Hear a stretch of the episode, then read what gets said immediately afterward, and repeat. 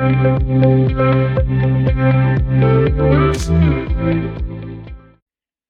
amigas y amigos de Sinvergüenza, yo soy Shoshana Turquía y hoy en el marco del Día Internacional del Teatro tengo a mis teatreras favoritas del alma y del corazón, a las queridísimas reinas chulas, Ceci Sotres, que solamente nos está acompañando en lo etéreo porque no puedo prender su cámara porque es cabaretera de todo terreno, Ana Francis Moore, Nora Huerta, Marisol Gacela, reinas chulas, ¿cómo están el día de hoy? Sobreviviendo, mamacita, sobreviviendo a esta pandemia del infierno. A ver, llevan 23 años juntas, 16 años de sostener el vicio abierto, este teatro bar que es la catedral, yo digo que es mundial del cabaret. ¿Cómo le hacen, Reina Chulas? Y pues con, con, con, despacito y sin hacer reguero, pues, ¿no? Con mucho trabajo y con mucho cuidado. ¿Cómo lo hemos hecho? Pues por necias. Mira, la verdad es que empezamos muy, muy por necias también. Es decir, cuando empezamos a tener el Teatro Bar El Vicio, no, no teníamos todavía el nombre para sostenerlo, no teníamos todavía la cantidad de público, etcétera. Y pues fue de, de, de, poco a poquito, de tú te paras en la caja, tú en la barra, tú trépate al escenario y ya le vamos haciendo. Eh, los 16 años, sí, ¿verdad, chatas? 16 años que ya llevamos del inicio. Han sido pues bien complejos, bien complicados, lo más divertido del planeta, nos hemos reído en ese lugar. Eh, o sea, yo entro al vicio y me, duele, me, ya me empieza a doler el estómago de la risa, pues, ¿no? De, de, la cantidad de cosas que hemos vivido ahí, la cantidad de espectáculos, de historias y de universos que se cuentan hay una cosa que es muy bonita que pasa cuando eres actriz, que es que cuando estás contando una historia, esa historia se te queda tatuada en el cuerpo, en el alma, etc. Y, y pues así, hemos, hemos, hemos viajado por todos los universos posibles, reales, imaginarios, de ciencia ficción, de este planeta, de otros, sobre ese escenario. Hemos viajado por todas las edades posibles, por todos los géneros posibles e identidades sobre ese escenario y eso lo tenemos tatuado en la piel. Entonces, pues, ¿cómo? Porque no nos queda de otra más que contar historias, porque ese es nuestro lugar en el mundo. Y, y ya, bueno, pues como hemos podido con respecto a los permisos de la delegación, este, el manejo de empleados, que no se nos quemen las chelas, este, etcétera, etcétera, ¿no? Como Dios nos ha dado a entender, o como dice Nora Huerta, a veces a pesar de nosotras mismas, eh, y sobre todo con mucho con mucho favor del público que no ha dejado de asistir y que sigue asistiendo a una hora en nuestra versión digital. Y parece que en esta pandemia se cumplió la pesadilla número uno de Nora Huerta, que es tener que vender pozoles los domingos. Y quiero que hablemos un poquito también de esta gran, eh, yo digo, acto más sinvergüenza de estas cabareteras, de vender comida para mantener el espacio abierto y mantener las fuentes de trabajo y mantener con vida el espíritu que atraviesa a las reinas chulas. Nora, ¿qué se siente ahora sí tener que vender pozole los domingos? Nosotros tenemos o teníamos como la tradición de inventarnos negocios por si un día nos moríamos de hambre.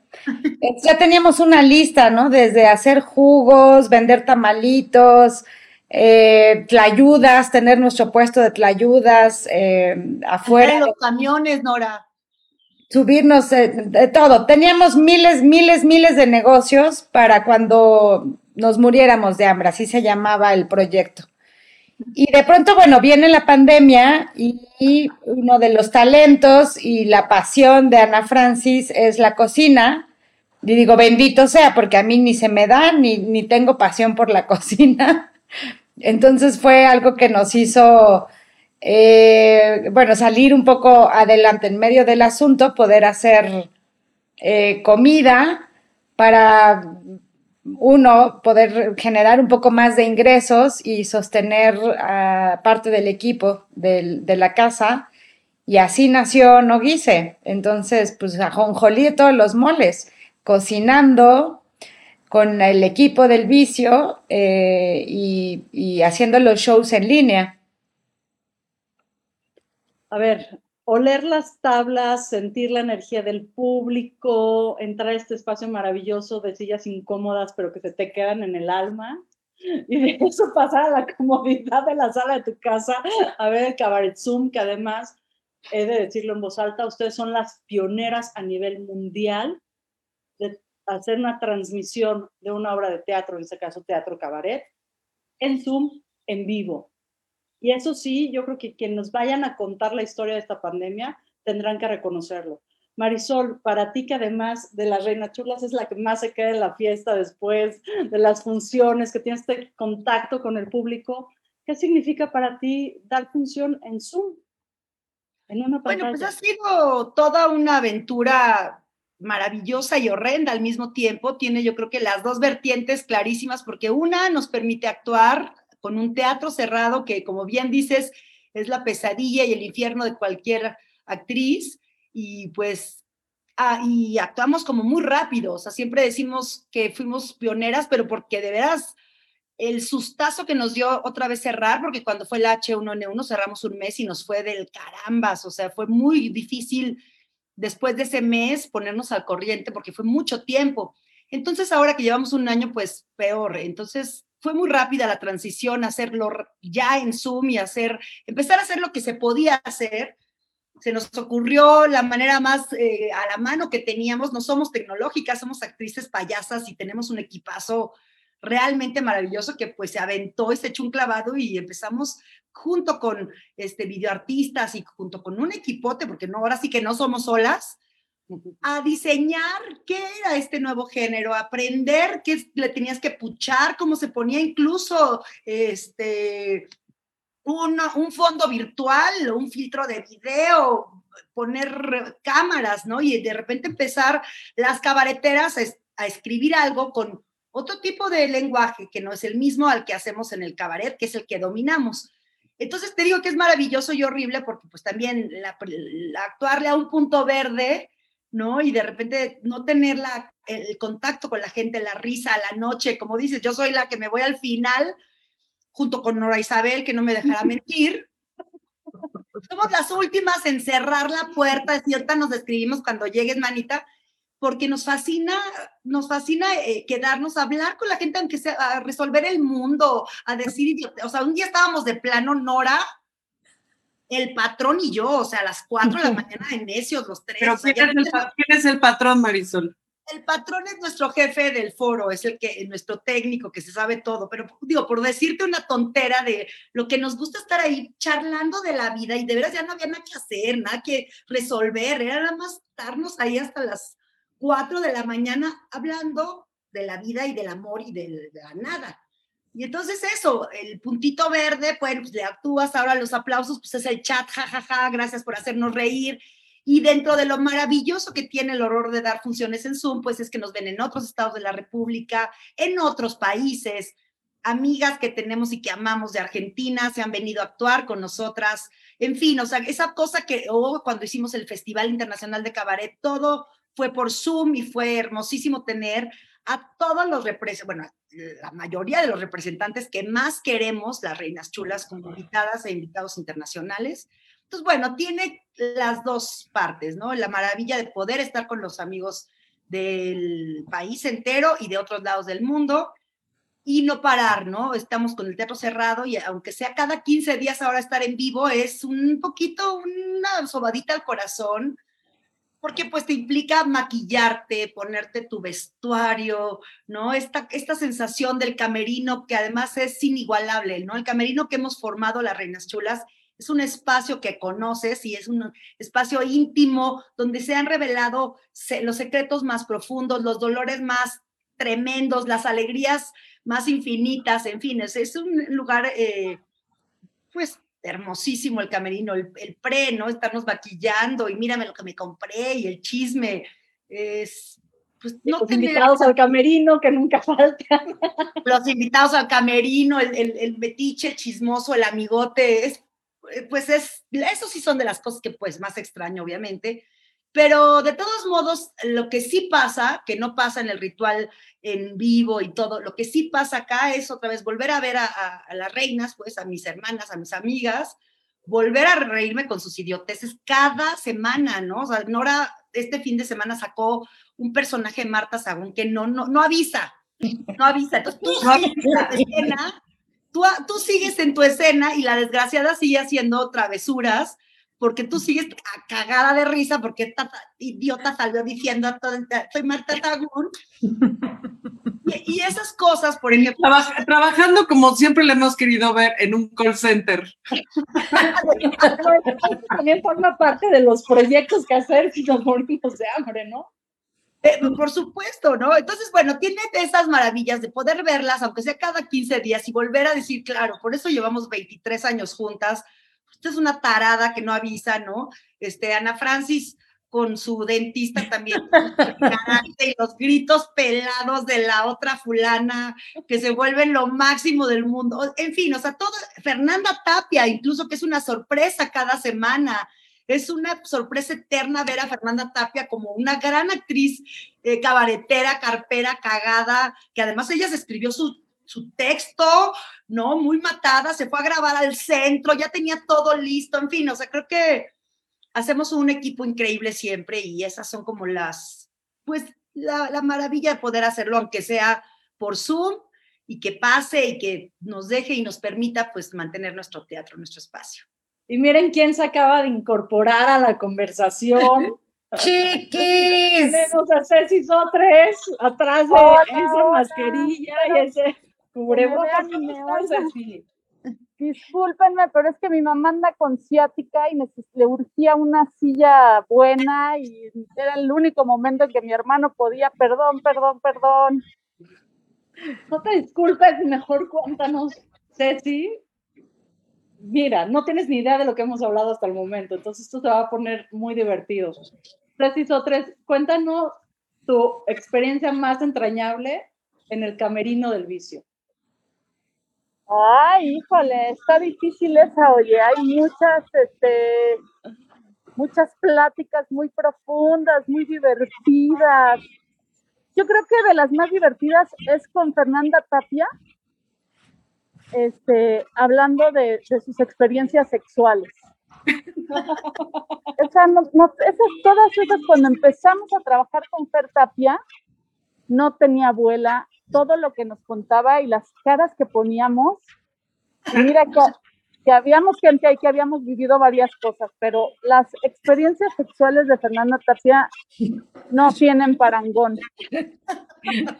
Oye, pero además es que Fernanda Tapia anda encuerada por todo el camerino y te anda enseñando así, mira, esto no sé qué, y te, te explica, pues, porque ella tiene mucha dedicación también al BDSM y a la diversidad de experiencias sexuales y además tiene mucha información que es buenísima, pues, ¿no? Entonces, siempre la pregunta de Nora Huerta, ¿pero qué es eso, Fernanda? ¿No? Y entonces está, se para de su silla, encuerada, porque le encanta estar encuerada, y ahí anda con el celular enseñándonos, miren, es esto, y no sé qué todo, de, ¡ah!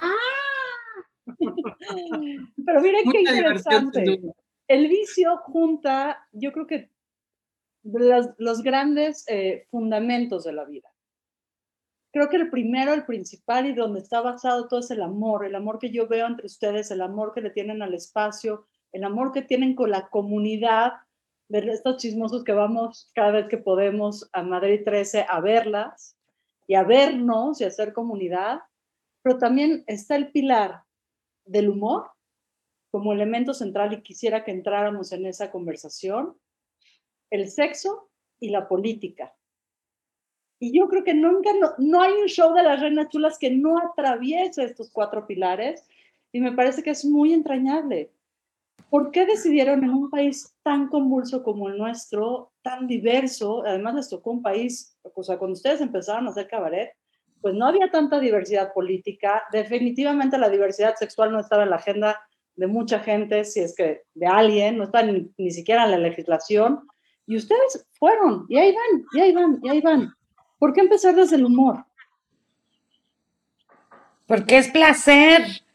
O sea, justo una de las glorias del cabaret, y creo que mm, en eso compartimos la experiencia, que en el momento que conocimos el cabaret y conocimos todo el gozo que había de subirte a un escenario y hablar de las cosas prohibidas y no solo hablar, reírte de ello y parodiar todos los esquemas o, los, los estereotipos impuestos, parodiar eso y burlarte de eso, es profundamente liberador. Entonces, de ahí que nos, nos encantó treparnos al, al cabaret, porque era un acto de libertad. Y es un acto de libertad decir lo que piensas, decir lo que sientes y decir lo que deseas es el acto más profundo de libertad y es un acto de empoderamiento. Entonces, creo que en el momento que conocimos el cabaret, pues ya no hubo vuelta para atrás, ya no hubo marcha atrás, ya no podíamos echarnos para atrás ni para agarrar, ni para agarrar vuelo. Eh, se convirtió en nuestro estandarte y de ahí, o sea, yo te puedo decir que las mujeres que empezamos hace 23 años a hacer cabaret, a las que somos ahora, o sea, hay 23 años de decir lo que pensamos, de decir lo que soñamos y lo que imaginamos y lo que no nos gusta. 23 años que se nos hizo como una piel y que nos ha dado libertad y empoderamiento. O sea, me atreveré a decir que éramos unas chavas ahí, este, eh, no sé, como con muchas ganas y con aspiraciones y tal y que hoy nos convertimos en las mujeres que deseábamos ser y gracias al cabaret, gracias a la libertad y al empoderamiento que nos dio la risa y nombrar todo lo que no nos gustaba o lo que nos gustaba. Ha sido un proceso bien interesante, o sea, ojalá algún día podamos escribir nosotras como la experiencia de lo que ha sido el cabaret para poder dejar por escrito cómo nos transformó la vida, o sea, porque creo que nos nos cambió completamente la vida y nos colocó en un lugar muy bello. Y fue entre azar, entre que dijimos esto está muy padre, entre que nos caímos bien, entre que lo entendimos debajo de la piel y desde el corazón.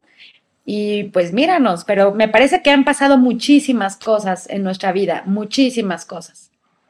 Y, sabes que me voy a aprovechar, Shoshana, del nombre de tu programa, porque creo que este camino que describe Nora Huerta ha sido el camino de perder la vergüenza. Y eh, ¿ya qué me refiero con perder la vergüenza? Es decir, todas esas cosas por las que se supone que una mujer tiene que sentir vergüenza, nosotras las hicimos orgullo y orgullo propio.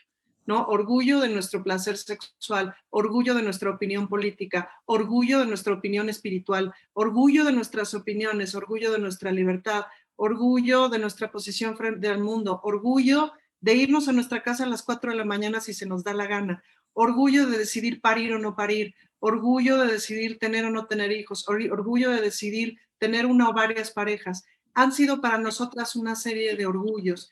Y eso es, eh, o sea, supongo que a todas nos pasó que en un principio transitamos por esos cambios, esas decisiones, esas apropiaciones con muchos nervios, con muchas eh, dudas, con, sí, sin duda, con, con, dudas y con ganas de no ser excluidas, porque como todo mundo, pues queremos que nos quieran. Y de repente pasó que no solo no pasó nada, sino que nos fue bien.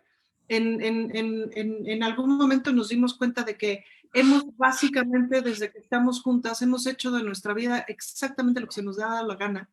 Y no, no se ha abierto el piso para llevarnos al infierno, no ha caído un trueno para, ¿no? Este, no nos ha dado la peste, o sea, le dio al mundo, pero no creo que sea culpa de las reinas chulas. ¿Me explico? No nos ha pasado nada más que llevar una vida como todo mundo, es decir, con los problemas económicos que significa pues pagar la renta, el teléfono y la luz, tener familia, etcétera, como todo mundo, pero con la gran satisfacción de no haber dejado que la vergüenza pública se apoderara de nuestras decisiones, nuestros cuerpos, etcétera. Y eso resultó muy exótico. Entonces, claro, pues nos paramos en el escenario a hablar de sexo, a hablar de política, a hablar de religión, a hablar de todo lo que se supone que no se debe de hablar. Y como además somos mujeres universitarias, porque las cuatro salimos de la universidad y además le seguimos estudiando, entonces, pues, pues sí, es decir, no, no, eh, no somos unas peritas en, dulces para en dulce para la discusión, o sea, le entramos a la discusión y le entramos a la opinión política y le entramos severo. Entonces, pues no, ni somos bonitas, ni somos linditas, ni somos calladitas, ni calladas, tímidas, ni inocentes. Y, y eso lo convertimos como en un poder y fue, creo yo, un gran acierto. Ahora quiero que me cuenten ese, ese gran acierto, esa, esa valentía, ¿no? A mí me gusta mucho la palabra valentía en francés o en inglés, que es courage, es pasar por el corazón. Esa valentía, ¿qué se siente sembrarla en cada butaca del vicio? Porque estas transformaciones de las que habla Nora Huerta, estos pasos por la piel, estos pasos por el corazón, se ve también en la gente que las ve. Basta ir un día a Madrid 13, bueno, ahorita que nos abran el teatro en abril, ahí nos vamos a ver, pero también lo que pasa en Cabaret Zoom, ¿cómo se vive eso? ¿Cómo se vive verlo en otras personas? Pues han sido años también muy especiales con eso, Shosho. O sea, yo creo que el, cambio lo hemos hecho todas juntas, porque el, el feminismo y el asunto de tener eh, el placer, el amor romántico, todos estos temas que si bien los hemos tratado también en nuestros shows, yo creo que se nos fueron se nos fue abriendo como este camino de por qué las mujeres estamos mal, ¿no? O sea, por qué el patriarcado nos quiere ver mal, nos quiere ver celosas, nos quiere ver en, ese, en, ese, en, en esa dirección, ¿no? Con esa energía. ¿Por qué el patriarcado nos quiere ver jodidas? A mí cuando me cayó eso hace muy poco tiempo, además, muy, muy poco tiempo, dije, claro, todo este trabajo de 20 años es para llegar a decir, no quiero volver a pasar un minuto más mal a través del, por el amor o porque gozo de mi cuerpo o porque tomo decisiones para mi bienestar. Y creo que ese entendimiento desde nosotras, pues entre nosotras, las discusiones y hablarlo con otras personas. Yo me acuerdo mucho las discusiones que teníamos las reinas chulas para entender, por ejemplo, el asunto del aborto. ¿no? Y después yo estaba en ese momento en el hueso y era discutirlo con dos compañeros, ¿no? Uno muy machín que no entendía nada y otro que quería entender y que tenía hijos. para mí, toda esta plática que tenía con las reinas de empoderamiento, de fuerza, de hay que hacer, de repente tener que transformarlo con mi pasión, con mis ganas de cambiar al mundo, a dos, a dos personas, dos hombres y me volvía loca, pues, no entendía. Yo les echaba gritos, les decía que eran unos tarados y no entendía. Y me acuerdo mucho que una vez llegó Marta Lamas al hueso y dijo exactamente lo mismo que yo les decía a ellos, pero pues con más amabilidad. Y los dos voltearon y dijeron, ¿ves? ¿Ves? Es que así sienten, así nos puedes decir. Y yo me quería jalar los pelos, así, quería matarlos a los dos, porque claro, mi mi entendimiento era ya de otra manera, tenía yo otra prisa, que es lo que ahora veo con las chamacas de 17 años feministas que tienen más prisa que yo. A los 17 años dicen, no, y no quiero, y no me gusta, y hazle como quieras, y vete al carajo, y, y demás. Entonces yo creo que también estos procesos de feminismo, pues hay muchísimos feminismos en el mundo, hay muchísimas formas de entender los feminismos, hay distintos modos de, privilegios para entender, ¿no? O sea, nosotras somos feministas privilegiadas, blancas, eh, universitarias, tenemos muchos privilegios. Entonces, también por eso tú dices, bueno, pues si tengo tantos privilegios y tengo tanta fortuna y tanta suerte y una compañía donde llevamos 23 años y somos más fuertes cada vez porque estamos juntas, pues lo que queremos recomendarle a la gente es, uno, que se haga compañía, ¿no? Y para eso pues, está Ceci, que es la, la académica de las Reinas Chulas, que se ha empeñado a hacer compañías y un chingo de compañías y de mujeres también fuertes dentro de esas compañías, y es la que se emperró por hacer su libro de introducción al cabaret, ¿no? Y entonces, con Albur, por supuesto. Y es ese trabajo, pues, o sea, el, camino del feminismo es largo, tendido, doloroso y como te caiga, pues, pero lo que sí te puedo decir es que no hay marcha atrás. Una vez que reconoces el, el feminismo y la falta que hace reconocer toda la falta de oportunidades y de desinformación que tenemos y de mala educación cultural patriarcal, ahí dices, no, no voy a voltear para atrás, pero ni para agarrar vuelo. O sea, yo ya lo, ya lo sé, no voy a discutirlo, ya no, ya no tengo tiempo, pues, para explicarlo buena onda. Ya no. Habrá alguien que lo haga mucho mejor que yo. Yo soy muy intolerante ya a ese asunto, muy intolerante. Ya es así de, no te voy a explicar, ya, ponte a leer. Hay mucha información sobre eso y yo no te voy a educar ni te voy a explicar qué es el feminismo o qué es la falta de o qué es el narcisismo o qué, todo trabájalo. Y por eso estoy sola, ¿no? Ay, sí, no es No, no es cierto. No estoy sola. Estoy bien. Estoy bien. Estoy bien. a ver, plena, feliz. Estamos poniendo un tema muy fuerte sobre la mesa que es el artivismo. Es esta capacidad de unir el arte y la expresión artística con el activismo. Y nadie puede negar la larguísima trayectoria y la impactante trayectoria de las reinas chulas en el activismo, entre otros, también feminista. Cuando ustedes ven a estas chavas muchísimo más jóvenes, con expresiones, digamos, eh, que toman la atención de la palestra pública, por decirlo menos. ¿Qué sienten? No qué piensan, ¿qué sienten? ¿Qué sienten en el cuerpo cuando ven a una chava del bloque negro que dice, quémelo todo, pero también a las señoras que en algún punto fueron también sus maestros diciendo, no, no, no, ¿qué sienten en la panza cuando lo ven? Híjole, yo, yo sí, yo sí siento mucha pues muchas, eh, muchas ganas también de pronto de romperlo todo, ¿sabes? O sea, mucha empatía con estas, yo siento mucha empatía con las mujeres que quieren romperlo todo, porque si tú tienes una hija, una hermana, una prima asesinada, claro que vas a tener ganas de romperlo todo, o sea, ¿qué vale un monumento junto a la vida de tu hermana, junto a la vida de tu hija, junto a la vida de tu mamá, junto a la vida de nadie? Me explico qué vale un monumento. Entonces, yo siento mucha empatía con estas chavas jóvenes que quieren romperlo todo.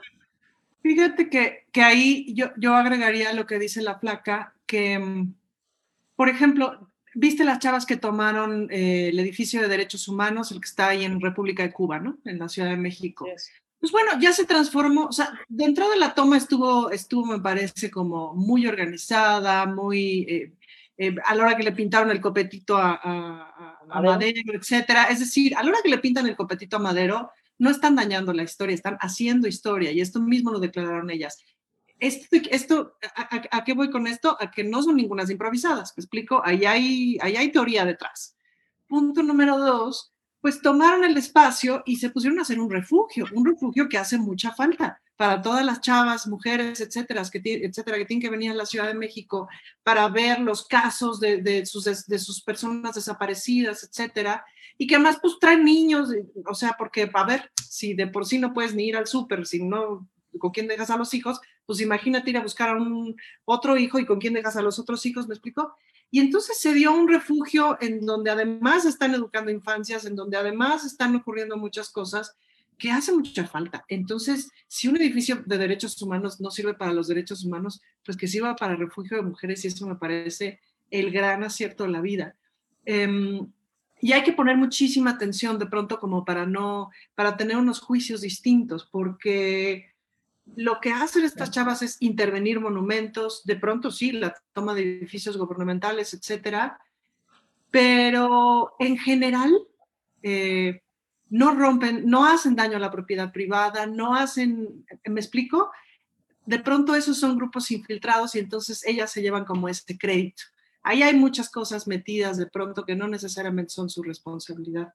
Eh, y sí es importante verlo. Claro, es complicado como, como, como decir, eh, es decir, yo, yo creo que ahí lo que nos toca a feministas de nuestra generación, a feministas de nuestros privilegios, es ¿Cómo generamos las condiciones para que eso no sea necesario? Es decir, ¿cómo generamos refugios o cómo generamos que no haya, ya no haya mujeres desaparecidas para que entonces no tengan que? Pues no, esa es la verdadera pregunta. A ver, viene una etapa en la política nacional que pone en una posición distinta a las reinas chulas.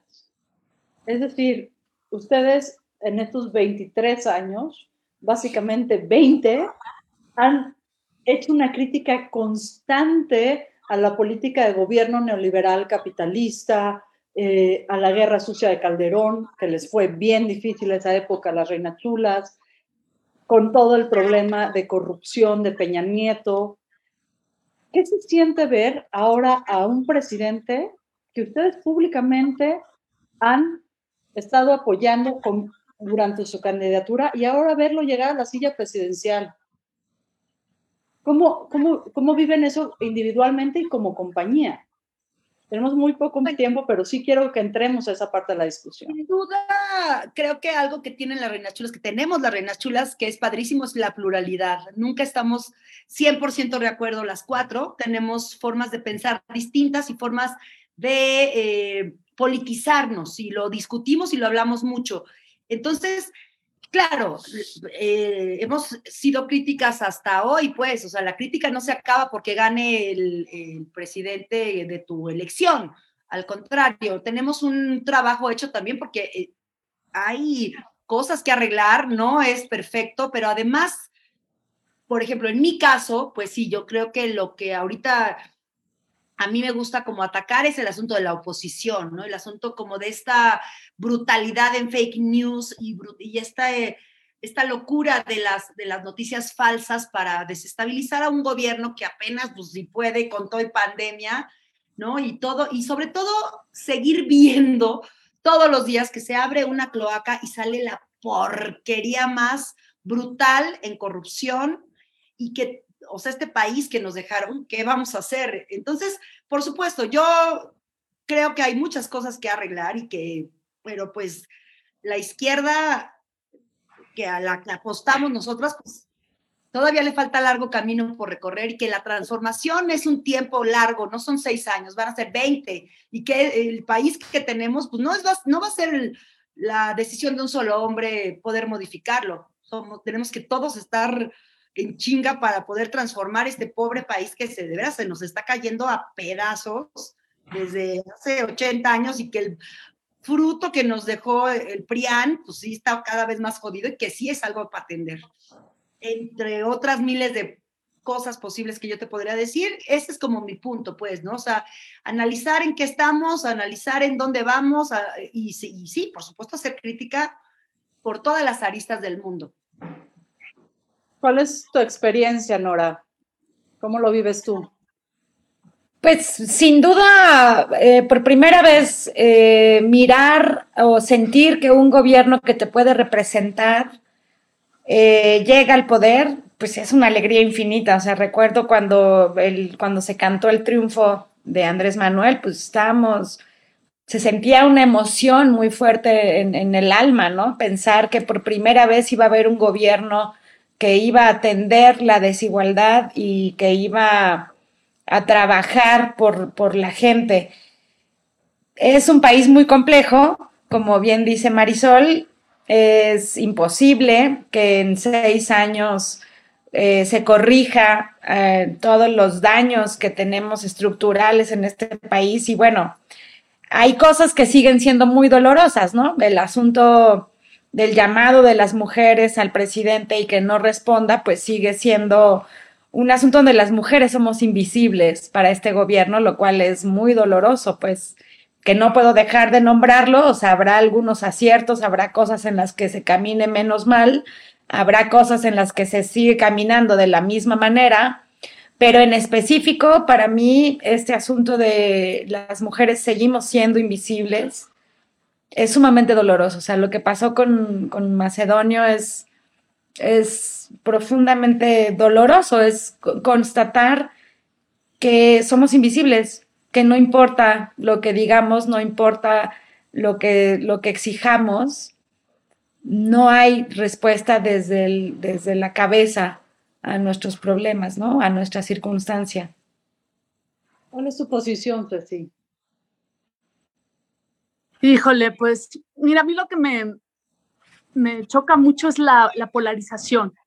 O sea, que si tú estás, o sea, ahora sí que si para los chairos soy muy fifí, para los fifí soy muy chaira, ¿me explico? Y el, a mí lo que, me, lo que me ha pasado, digo, por supuesto que fui la más feliz el día que ganó Andrés Manuel López Obrador, yo era, saltaba de felicidad. Y lo que me ha pasado es que al entrar en la crítica, eh, porque hay que entrarle de los dos lados, he visto el pobre nivel político de este país, el pobre nivel político de todos lados. Entonces, por un lado, esta cuestión de atacar más que de hacer y de tener un discurso argumentativo congruente y bien estructurado, ya nos hace mucha falta, o sea, un, un, buen discurso, un discurso inteligente que se entienda de todas las aristas y que no solamente te dedique que es atacar. Y eso se ve de los dos lados y de los dos lados se ve una pobreza. Eh, a mí me, entristece mucho porque hay muchas eh, debilidades, como una, una, evidentemente la que acaba de decir Nora, que me, da mucha tristeza. O sea, yo he llorado por cómo eh, se, pues no se ha, sí, valorado el, movimiento feminista. Se nos ha, de hecho, al contrario, ¿no? Esta cuestión de decir, no son unas manipuladas, pues es decirme, yo me siento como si me dijeran tonta O sea, yo no estoy manipulada de, ninguna, de ningún lado. Tengo argumentos suficientes y hay los suficientes pruebas para decir Macedonio es un violador. Hay las suficientes pruebas, ¿no? O sea, no hay, no hay que buscarle mucho. Y defender a un tipo como ese se me hace una traición y una traición, pues todo, ¿no? Después, bueno, obviamente otra debilidad es el medio ambiente, ¿no? Me parece que el tren Maya es un, em, desde mi punto de vista y porque tengo también muchos argumentos, es un despojo de tierras, es, em, o sea, y bueno, no, no voy a profundizar, pero me parece que el, el, el, el pues sí, ¿no? La, la, cuestión ambiental también está, híjole, ¿no? Pero muy, muy mal, es una debilidad tremenda. Y me parece que sí, por supuesto que la derecha está haciendo todo para decir mentiras, ta, ta, ta, pero lo que yo veo es eso, o sea, a mí me da mucha tristeza el, la, pobre política de este país, la pobre política y de todos lados. Y que si eres, o sea, hoy lo vimos, ¿no? Ayer lo vimos con Carmen Aristegui, ¿no? O sea, cuando la atacan porque cobra no sé cuánto por, este, por, por, por eh, comerciales del, del gobierno, como cualquiera, que no está haciendo absolutamente nada ilegal, y además pues es una cantidad bastante poca para lo que se paga en esas cuestiones y que se ponen a atacarla y es así de, bueno, no han oído su programa, en serio, no han oído su programa. La mayoría de mesas que tiene son críticas a este gobierno, la mayoría de las mesas. Entonces es así de, esta cuestión tan pobre de, de, hablar sin tener argumentos, de hablar sin conocer, de hablar, eh, pues sí, con lo, con lo que está por encima, eh, yo estoy muy decepcionada de la clase política, pero no, no, no, no, no, no de Andrés Manuel, sino de toda la clase política mexicana. Yo me encuentro en ese lugar, pero bueno, yo personalmente, yo me encuentro en ese lugar y ojalá, ojalá, o sea, yo ya estoy viendo así como que hay personas a las cuales digo, esta persona está bien, esta persona está haciendo cosas, pero es esta persona y no importa el partido y no importa, ¿no? Es bueno, para mí, por ejemplo, Claudia Sheinbaum lo está haciendo muy bien, lo está haciendo muy bien, tiene un discurso muy estructurado, no está atacando a los demás, está haciendo su chamba y está, ¿no? Está haciendo su, trabajo muy bien para una ciudad como esta. O sea, para, para mí se acerca mucho más esa izquierda que quiero a Claudia que la de Andrés Manuel.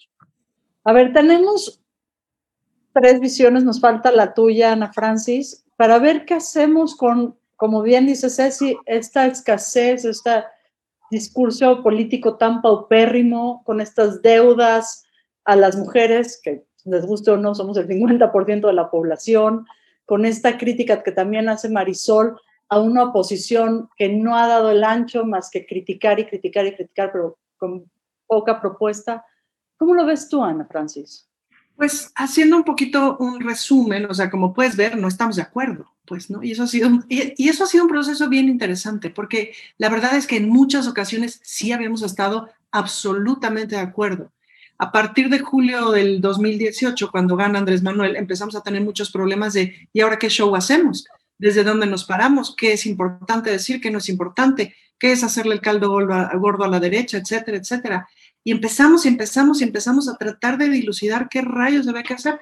Por fortuna, lo que tuvimos que hacer de forma más o menos inmediata fue un espectáculo sobre el 68 y entonces eso nos, nos, nos hizo mucho bien porque hicimos un recuento de 50 años que llegaron a, a, a, desembocar en el 2018 y además hicimos un recuento desde un lugar bien personal con un espectáculo hermosísimo que se llamó A Chuchita sí la bolsearon, sí la llevaron al baile y sí le hicieron de chivo los tamales, pero también nos sirvió mucho para recuperar la memoria. Y después empezamos a buscar y a buscar y a buscar y, yo pensaría que en la sustorela política que recién terminamos ahora en la, en la temporada eh, invernal, por fin pudimos encontrar como un lugar político crítico, em, mucho más nuestro, con el que pudimos estar como mucho más de acuerdo, pero nos ha costado mucho trabajo eh, entender dónde hay que colocarse ahora. Mi posición es la siguiente. Em, de alguna manera nosotras, por, el trabajo que hemos hecho, y, es la lógica de los artistas, a veces estás comiendo con el mendigo y a veces estás comiendo con el príncipe. Hemos tenido una carrera muy afortunada en donde hemos estado por todo el mundo, y literal digo por todo el mundo, a veces almorzando con el mendigo y a veces almorzando con el príncipe. Y hemos viajado por todo el país y hemos trabajado en todos los estados de la República, em, mucho antes que Anaya. Entonces, eso, eso nos ha permitido pues también tener una visión bien profunda, entender que nosotras cuatro, aunque venimos de clase media, clase media, tuvimos que ir a la universidad, etcétera, etcétera, y, y, vivimos de lo que trabajamos, somos personas privilegiadas, cuando esta debería de ser la media, pues, o sea, cualquier persona en el mundo debería tener acceso a tener una casa, a tener un, un, coche, a tener manera de transportarse y un trabajo que más o menos le guste y dinero para, para comer, vacacionar, etcétera. Y esa no es la norma, ese es el privilegio y eso no está bien, pues, ¿no? Entonces, esa es nuestra postura política central, es decir, cómo llegar a un lugar más justo, porque además, como bendito sea Dios, si hemos viajado, pues sí hemos visto que hay sociedades más justas o lugares sociales más justos. Eh, entonces, no es lo mismo lo que pagas por trabajo del hogar en México que lo que, lo que pagas en Suecia. Entonces, si los suecos limpian su casa, y acá no limpiamos nuestra casa, pues entonces allá hay que pensarle tantito sobre las desigualdades, ¿no? Hay que pensar más allá de subirle al salario mínimo, bajarle al salario mínimo. Hay que pensar por qué las personas no estamos limpiando lo que ensuciamos en general en el mundo. Entonces, nuestra posición política, pues sí, sin duda es más antineoliberal, no necesariamente pro gobierno, pero sí antineoliberal y sí antisistémica y sí anti-heteropatriarcal, pues, ¿no? Eh, entonces yo lo que vería es, a pesar de todos los pesares, este escenario político es el más propicio que hemos tenido, porque a nosotras ya nos sacaron guardias presidenciales, ya nos bajaron del escenario, ya nos sacaron de los pinos, ya nos este, medio golpearon empujones, ya nos echamos a correr, me explico, ya nos pasó de todo en estos 23 años de carrera. Ya nos dio miedo, ya nos mandaron cartitas, ya nos llegaron de gobernación a revisar qué estábamos haciendo, ya nos amenazaron, etcétera. Ya hemos pasado de todo. Y ahorita en estos dos años, pues no nos han amenazado, este, me explico, no hemos tenido pérdida presidencial sacándonos de ningún lado. Entonces, pues es un gran avance para, para nuestro sentido de democracia, por un lado. Pues, eh, y por otro lado, no podemos, no podemos desconocer que que hay una parte de la política vieja en la presidencia y que esa política ya tiene que morirse, una visión viejita que ya tiene que morirse, que ya tiene que ir hacia otro lado y que por fortuna, como dice la flaca, vienen nuevas generaciones de políticos mucho más modernos que ojalá nos lleven hacia otros lugares. Ahora, el asunto es que la oposición, pues es una desgracia. O sea, yo agradezco muchísimo a Ricardo Naya y lo menciono una segunda vez porque me está haciendo la temporada, o sea, es una diversión absoluta.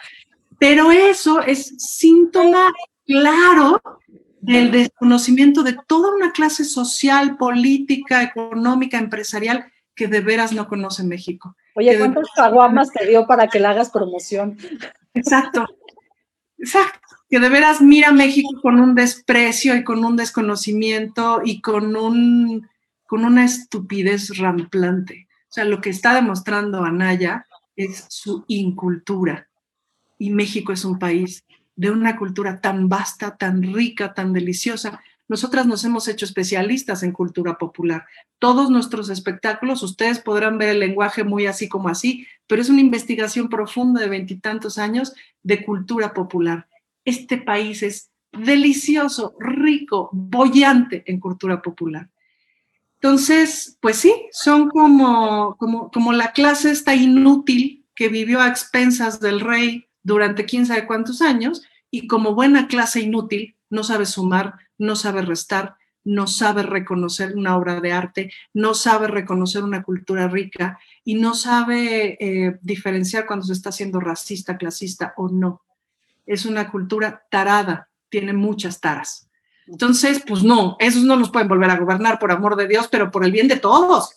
Este, entonces, pues ahí sí, ahí es donde yo sí me paro muy, muy, muy radicalmente en hacia dónde debe ir este proyecto de país. Me parece que es el mismo en el que estamos ahorita, eh, con grandes correcciones. Y la primera corrección, sin duda, tiene que ver con la visión teórica, porque es cierto que en la práctica hay muchas cosas, pero con la visión teórica de eh, los derechos de las mujeres y de cómo corregir la circunstancia de las mujeres en México y en el mundo, corrige el mundo, carajo. Lo corrige en serio. Pues en esta cátedra que ya tomamos de sociología, pero de historia, pero de cómo hacer comunidad, cómo hacer teatro, cómo hacer humor, reinas chulas, yo las amo tanto y tanto, y qué me gustaría más que darles un megáfono enorme, más grande que ya tienen, porque a través del humor han abierto corazones, han abierto mentes y por lo tanto transformado vidas. Y no los voy a dejar que se vayan sin la pregunta clave de este programa, y además tengo muy cortito el tiempo, entonces van a tener que ser bien rápidas. Cada una en flash, ¿cuál ha sido su acto más sinvergüenza? Vas, Marisol. ¡Ah! Mi acto más sinvergüenza. Logré que las reinas chulas se sonrojaran. ¡Qué padre! Creo que mi acto más sinvergüenza fue el año antepasado cuando me atreví a hacer burlesque en el asunto del cuerpo, pues cuando de veras dije, voy a hacer burlesque y me voy a atrever a quitarme la ropa, cobrar un boleto y hacer algo que no tenga que ver nada más con quitarse la ropa, sino que tenga además una propuesta. Y nos juntamos una bola de mujeres locas todas y con un proyecto en común hicimos se llamaba La Panty Rosa, hicimos un proyecto de burlesque muy divertido que además tuvo muchas funciones, unas cinco o seis, y fuimos cambiando de numeritos y creo que ese fue una, una cosa donde mi vergüenza del cuerpo dijo, ya basta, ¿no? Porque tenía yo mucha pena de mi cuerpo, siempre he, tenido esta cosa de la gordura y de, pero muy pesada. Entonces yo decía, no, no, no, yo me voy a encuerar, pero del alma, del cuerpo jamás, ¿no? Y, es, y además fue muy rico poderlo hacer con, en mi lugar, ¿no? En un lugar cuidado, hacer lo que a mí se me daba la gana, con locas que también se querían encuerar y enseñar las chichis, así tal cual, con una idea de apropiación de tu cuerpo y de tus chichis y cobrar. además sí, porque mira, yo que soy trabajadora sexual, pero luego tengo este Alzheimer, entonces me olvida cobrar, güera. Entonces, eso sí es lo que está acá. y ahora, eh, y creo que eso fue, o sea, el asunto del cuerpo, mostrarlo sin vergüenza y y me encantó, pues, me encantó la experiencia y me encantó. Nora Huerta se quejaba porque decía que no había enseñado nada, entonces tuve que hacer otro burlesque para enseñar más. que además ese show fue fascinante porque hubieron cuerpos de todos los tamaños, de todas las edades, de todos los colores, y eso es lo que uno encuentra cuando se acerca a las reinas chulas. Nora Huerta, ¿cuál ha sido tu acto más sin vergüenza? Más sinvergüenza. Yo creo que imitar a Andrés Manuel justo ahora, en esta temporada. desde el año pasado, bueno, ya no sé ni cuándo, pandemia, hace dos años me parece, hicimos una pastorela donde Cecilia salía de Brart, que además tiene una caracterización muy divertida de, Marcelo Ebrard, y yo del peje.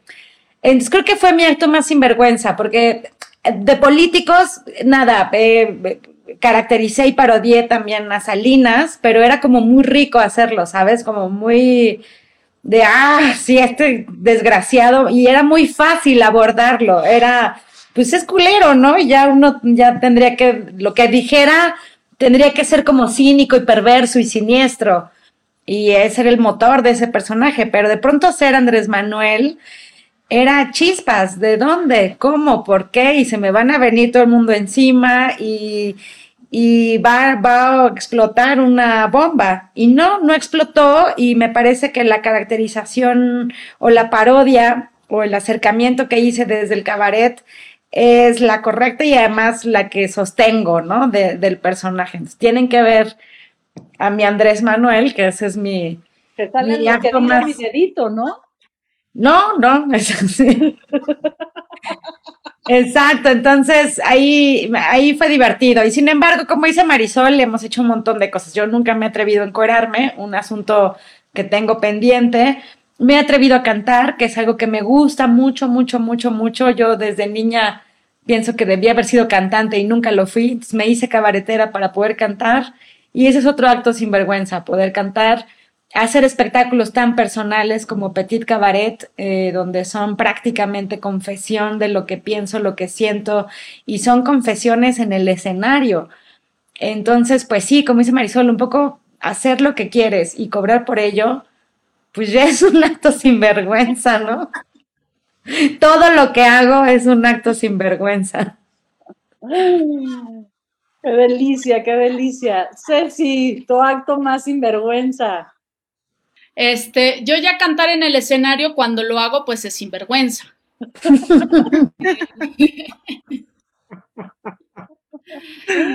me he encuerado, pero pues para mí encuerarme no, no implica tanto porque yo soy muy poco pudorosa y me encuero ante la, cualquier este, circunstancia, no, no, la verdad es que mi cuerpo no me da vergüenza, no es, no, no tengo ese, ¿no? Bueno, crecí con papás hippies y a lo mejor por eso me bañaba con ellos de niña y a lo mejor eso me ayudó para aceptar mi cuerpo como es.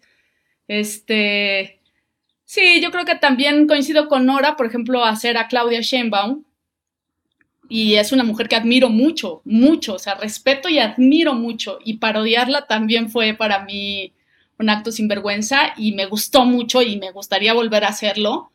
Y, estamos como en ese, ¿no? En ese límite hasta dónde, ¿no? Porque no es Peña Nieto, no es una, ¿no? A quien parodié 10 años que decías es el horror y entonces, pues era muy fácil, entre comillas, parodiarlo, porque no? Fácil, entre comillas, porque ese fue, fue un proceso muy largo y fue cambiando el personaje. Pero sí, parodiar a Claudia. a ver qué opina la doctora de sus parodias. Sí, alguien que admiras, alguien que admiras, parodiar a Julieta Fierro. O sea, parodiar a gente que admiras es más complicado que parodiar a gente que no admiras. Ana Francis Moore. Pues creo que creo que el acto más sinvergüenza que he hecho es hablar de religión desde la fe, haciendo cabaret eh, y eso ha sido como una otra salida del closet para mí, pues, ¿no? O sea, he salido de muchos closets, que si lesbiana, que si poliamor, pero que si no sé qué, pero que si siempre he querido planear orgías, pero nunca me han salido, pero que si organizo cuartos oscuros, pero que si, no, todo eso bien. Pero a la hora que digo, pero es que además este, soy creyente, no sé si soy católica, pero sí sé que soy creyente, ¿no? Y la gente me dice, ¿cómo? No, tú no, tú no eres creyente. Digo, bueno, estás como mi mamá cuando me decía, tú no eres lesbiana, pues sí soy, pues, ¿no? Eh, ese acto sin vergüenza, pues me llevó, o sea, más bien ese acto sin vergüenza nació con un personaje que se llama Santa Rita, el cual siempre le voy a estar agradecida en la vida porque me ha resultado muy milagroso. Pero sobre todo, pues me llevó a estudiar teología y ahora estoy haciendo la maestría en teología y me está revolucionando el pensamiento de forma muy absoluta. Y asumirme como eso, pues, ¿no? Como una persona cabaretera, crítica, política y creyente. ¿Y qué dice ella? Señoras chulas, me van a matar el equipo de Radio 13 Digital, que siempre hace maravillas, pero pues ni modo, porque vamos a celebrar el Día Internacional del Teatro, porque muy próximamente nos vamos a ver en la Catedral del Cabaret Latinoamericano, que es el Teatro Bar El Vicio. ¿Abren qué fecha de abril? 17 de abril, no nos la acabamos. Estamos muy emocionadas, Josh, porque pues tenemos que reactivar de alguna manera ya el teatro, ya estamos desesperadas hartas, locas.